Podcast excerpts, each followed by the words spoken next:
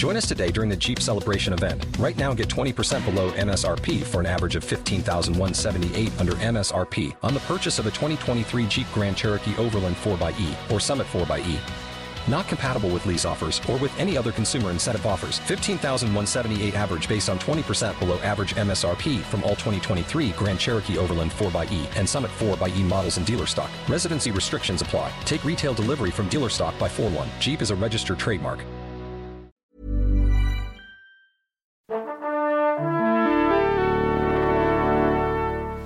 Bonjour. C'est moi Orson Welles. J'aime pas trop les voleurs et les fils de pute. Salut ciné, votre rendez-vous avec le cinéma empaqueté, posté, livré compact, car présentement décliné sous forme d'extra ball, notre petite récré hors format qui permet rapidement d'aborder par exemple une réédition, comme on va le faire là tout de suite, en évoquant à fleur de peau avec mon camarade Stéphane Moïsaki. Salut Stéphane. Salut Thomas. C'est nos ciné extra ball spécial à fleur de peau et c'est parti. Monde de merde. Pourquoi il a dit ça? C'est ce que je veux savoir. Alors à fleur de pause, Endernis en VO, 1995 pour la sortie américaine, 1996 pour la sortie française, il y a eu un petit peu de temps entre les deux. C'est signé Steven Soderbergh, ça ressort tout juste dans une édition collector Blu-ray chez Elephant ça nous raconte l'histoire de Michael joué par Peter Gallagher qui retourne dans sa ville natale du Texas qu'il avait quitté précipitamment pour une sombre histoire de dette de jeu. Il y retrouve sa maman tout juste remariée, son ex-femme Rachel, incarnée par Alison Elliott, qui elle aussi a refait sa vie mais les anciens amants vont renouer avec la flamme de leur passion, ce qui va les plonger dans une série d'emmerdes ambiance film noir. On précise que c'est l'adaptation d'un roman de Don Tracy, Tous des vendus, Criss Cross en VO, qui est également le titre du premier film adapté du livre. C'était en 1949 par Robert Siodmak avec le terrible Burt Lancaster et la non moins terrible Yvonne de Carlo. Ça s'appelait Pour toi j'ai tué en VF, ce qui est assez classe comme, comme titre, je trouve. Et à fleur de peau, c'en est le remake, le remake même. C'est bien ça, Stéphane? C'est le remake, ouais. Et alors, ce qui est intéressant sur cette édition, c'est que tu as les deux films. Ah Donc, du coup, en fait, tu peux faire un, un vrai comparatif et c'est ça qui est bien, en fait. C'est ça qui est vraiment intéressant, je pense. Et c'est une des raisons pour lesquelles je voulais un peu en parler parce que, très honnêtement, euh, le, le- le film original enterre complètement le Soderbergh. Ah. hein, mais vraiment. Soderbergh, un- moi, pour moi, c'est un réalisateur assez étrange parce que c'est un réalisateur qui est, euh, qui est euh, inégal. Mm. Mais pas inégal en termes forcément entre, entre guillemets qualitatifs, parce que je pense que c'est un type qui soigne tous les films qu'il essaye de faire. Bon, à- à- à- voilà, mais, mais je pense que c'est un type qui a un côté, j'essaye de bien faire. Donc en général, ça donne des films plutôt, euh, comment dire, euh, euh, de qualité, comme on en pense qu'on veut, hein, mais Ocean's Eleven, le premier par exemple, Mm. où il y a un vrai scénar, il y a, comment dire, enfin les acteurs jouent vraiment, ils sont dirigés, c'est pas, pas comme la suite, par exemple, où Oui. là c'est carrément n'importe quoi, quoi où t'as l'impression qu'ils sont partis payer des vacances en Italie. Moi personnellement, mon préféré de, de tous ces films-là, c'est Out of Sight, Ouais. hors d'atteinte, qui est vraiment, je sais pas si c'est un chef-d'œuvre, mais en tout cas c'est son chef-d'œuvre pour moi, Soderbergh. Euh, et même récemment, euh, Logan Lucky, que j'avais pas forcément vu en salle, que j'ai rattrapé en vidéo, et, et je trouve plutôt soigné, plutôt pas mal, quoi. Donc ça, c'est la, la, la frange euh, euh, Soderbergh. Je me dirige vers le public, j'essaye de, comment dire, euh, de, de, de, de lui en donner pour son argent, etc., etc. Et puis t'as le, le Soderbergh qui, qui n'en fait qu'à sa tête un petit peu.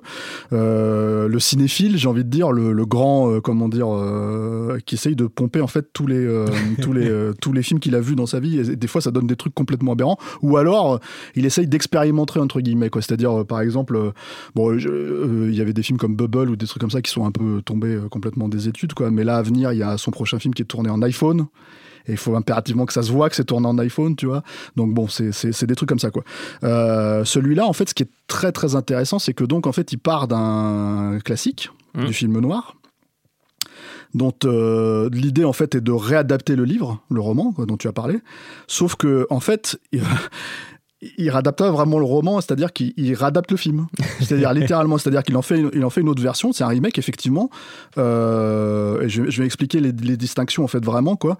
Euh, je, je vais expliquer parce que j'ai pas forcément lu le, le roman, mais ce que Oui. je veux dire en fait, c'est que ça se voit quand tu vois les deux films que que qu'il refait des scènes de la même manière en fait sauf qu'en fait le ton est complètement euh, différent quoi et euh, comme tu l'as dit en fait c'est un film qui alors le, remake euh, euh, à fleur de en français c'est un film qui est sorti dans les années 90 en pleine vague de thrillers comment dire alors il y avait les thrillers érotiques à la Basic Instinct, ce que n'est ce que n'est pas le film parce qu'il n'y a pas de scène érotique ou quoi, Euh, mais aussi tous les thrillers un peu à papa, euh, des, des relectures Hitchcockiennes de, de, de scènes Hitchcockiennes, comme par exemple il y avait Sans chaud pour meurtre de sang-froid de Phil Joannou. Ça te, ça te dit rien, non me dit Non, non. absolument Sérieux, avec Kim. Basinger et, et, euh, je sais plus c'était qui le, le gars là-dedans. Bah, je me rappelle, il y avait Kim Basinger et, euh, euh, c'était ah si Richard Gere bah, Ah, comment comment euh, comment oublier que tu oublies Richard Gere quoi. Et le truc c'est que c'est que euh, qu'il soit bouddhiste. et, et c'est un film ouais et c'est un film en fait qui est qui est fait vraiment dans cette veine là. Alors, euh, comme c'est Soderbergh, il essaye, il soigne, tu vois, donc il essaye de reprendre des plans à la De Palma, il essaye de, voilà. Mais du coup, en fait, tu dérives littéralement, c'est-à-dire que ça raconte un récit de film noir, mais qui est dérivé en thriller euh, de l'époque. Alors, un peu plus, encore une fois, soigné que, que, ces films-là, quoi. Mais du coup, le ton est complètement. euh, Alors, quand tu connais en plus l'œuvre originale, le ton est complètement off. Et quand je dis que c'est une réadaptation vraiment du film original de, de Sionmac, c'est que euh, il refait littéralement les scènes avec les mêmes plans. C'est-à-dire que tu as une scène qui arrive vers la fin du film où le personnage se retrouve en fait à l'hôpital et tous les gens viennent le voir, comment dire. Euh, un- les uns après les autres pour lui dire bravo, t'as fait ci, t'as fait ça. Euh, et en fait, le félicite et tout est, tout est filmé en fait du point de vue du, du personnage, comme dans le Cieux de Mac. Et c'est devenu d'ailleurs un, un archétype en fait du film noir. euh, Oui. euh, voilà, même comment pour les gens qui n'ont pas forcément vu beaucoup de films noirs, mais qui ont peut-être lu des BD euh, dans Sin City, ils leur font par Oui, exemple, sûr, le Frank Miller leur fait, etc., etc., avec le avec le personnage d'Artigan. Dans justement, non c'était Big, Big Fat Kill, non c'était lequel celui-là, c'était cette BD avec de, de Sin City. C'était, enfin bon, on retrouvera ça à la fin. Tu veux, tu, veux- tu vas chercher ça, c'est magnifique. Bref, euh, en plus je connais que ça, c'est ça qui, qui, ça qui est chiant. Mais en fait, c'est un trope en fait que, que- qu'il réutilise, mais qu'il, qu'il, ra- qu'il réadapte en film, en thriller quoi.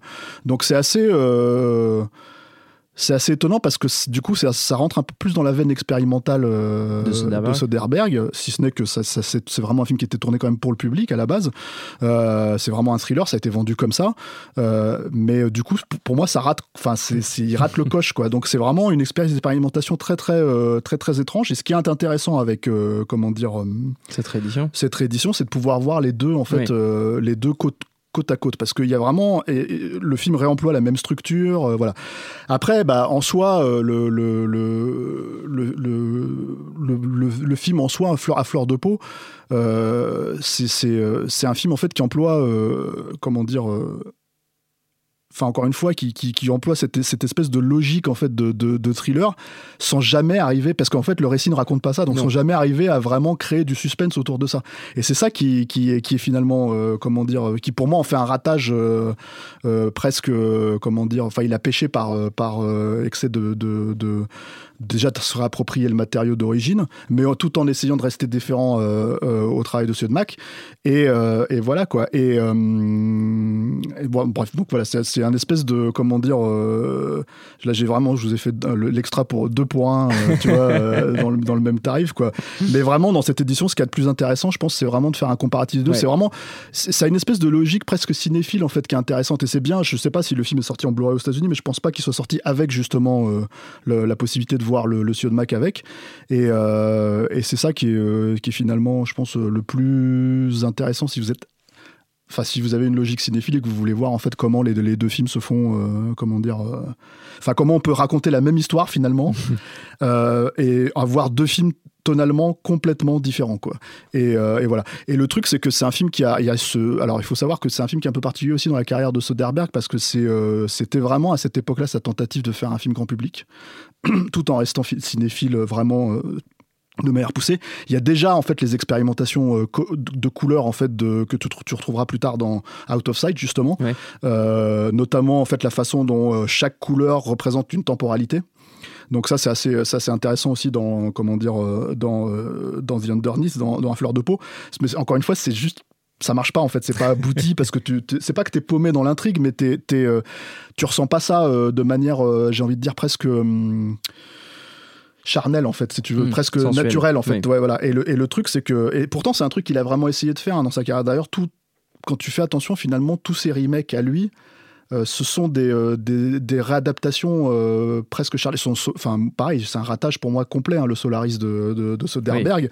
Mais c'est un ratage parce qu'en fait, le type a décidé il savait qu'il pouvait pas s'attaquer au film de Tarkovsky, il savait qu'il pouvait pas s'attaquer à, à- non mais même à l'aspect on va dire euh, euh, euh, intellectuel du film Oui. si tu veux métaphysique Et, euh, et lui, tu as fait une version complètement charnelle, ce qui est, ce qui est l'antithèse de, de, Oui, de Solaris, et ce que ça raconte de encore une fois. oui, voilà. oui. Le pareil, le, le- le- je trouve que ça marche sur Ocean's Eleven parce que c'est un peu plus, euh, comment dire, ludique comme film. fun, oui, bien Et. Out of Sight, c'est pas du tout, c'est une adaptation d'un d'un roman de, de- d'Elmore Leonard, donc c'est encore autre chose, quoi. Mais, euh, mais, euh, mais tout ce qu'il a mis en place, en fait, à ce moment-là, dans, dans, comment dire, dans À fleur de peau, c'est un film qui s'est planté hein, en salle quand c'est sorti aux. États-Unis, c'est vraiment Ça sorti, flop, voilà. Euh, et, euh, et juste après, du coup, il s'est dit bon, je vais partir dans l'expérimental à mort. Il a fait Schizopolis, qui est imbitable, hein, c'est, irregardable, quoi. Et pareil, il s'est replanté sur ce truc-là. Il a même pas eu les critiques derrière lui. Et c'est là, en fait, où pour la première fois vraiment de sa carrière, il y a une remise en question, une logique d'effacement. euh, de servir l'intrigue, de servir, euh, de servir vraiment ce que ça raconte, et c'est ce qui a donné pour moi euh, Out of Sight, et ce qui encore une fois, enfin, t'as limite, j'ai envie de dire, t'as limite l'impression que c'est pas le même réalisateur, Mm. mais mais c'est pas tout à fait vrai parce qu'encore une fois, toutes les tentatives, euh, comment dire, euh, euh, de, de- de la façon de, de gérer la, la temporalité dans l'intrigue et surtout d'en faire en sorte que, que les codes couleurs répondent à chaque moment de l'intrigue pour que toi, en tant que spectateur, tu sois jamais perdu. Finalement, il l'avait expérimenté Oui. mal, mais expérimenté Il avait dans, dans déjà les de graines voilà, dans, sa, dans sa filmo. Et je crois qu'il y a un ou deux autres films où il l'avait fait auparavant aussi, quoi. Voilà. Et euh, donc voilà, c'est ça qui est vraiment, euh, je trouve, euh, intéressant dans dans, dans cette édition Blu-ray. Et qui, euh, bah, si vous aimez Soderbergh, ça vaut peut-être le coup de, de, de voir le film, quoi. Puis c'est l'occasion aussi de voir euh, Pour toi j'ai tué que. Voilà, et c'est ça, et de faire vraiment le comparatif. euh, Oui, voilà, bah, après, c'est, c'est, la, la copie est moins, euh, comment dire, Ah oui. euh, voilà, ça, ça reste de la HD, hein, mais c'est moins, euh, ça, se- ça se voit que c'est pas une copie complètement, euh, comment dire, euh, restaurée, voilà. Mais euh, oui, oui, ça vaut le coup de. C'est ça qui est intéressant, justement, c'est le comparatif entre la petite leçon de cinéma, euh, comment dire, que le, que le Blu-ray permet, quoi. Voilà. Très bien. À fleur de peau, c'est disponible, on l'a dit, en Blu-ray. C'est édité par Elephant Film. Notre temps est écoulé. Merci beaucoup Stéphane. Merci à Camille et Quentin la technique, à l'antenne Paris pour l'accueil. Binge.audio pour toutes les infos utiles. On vous dit à très bientôt.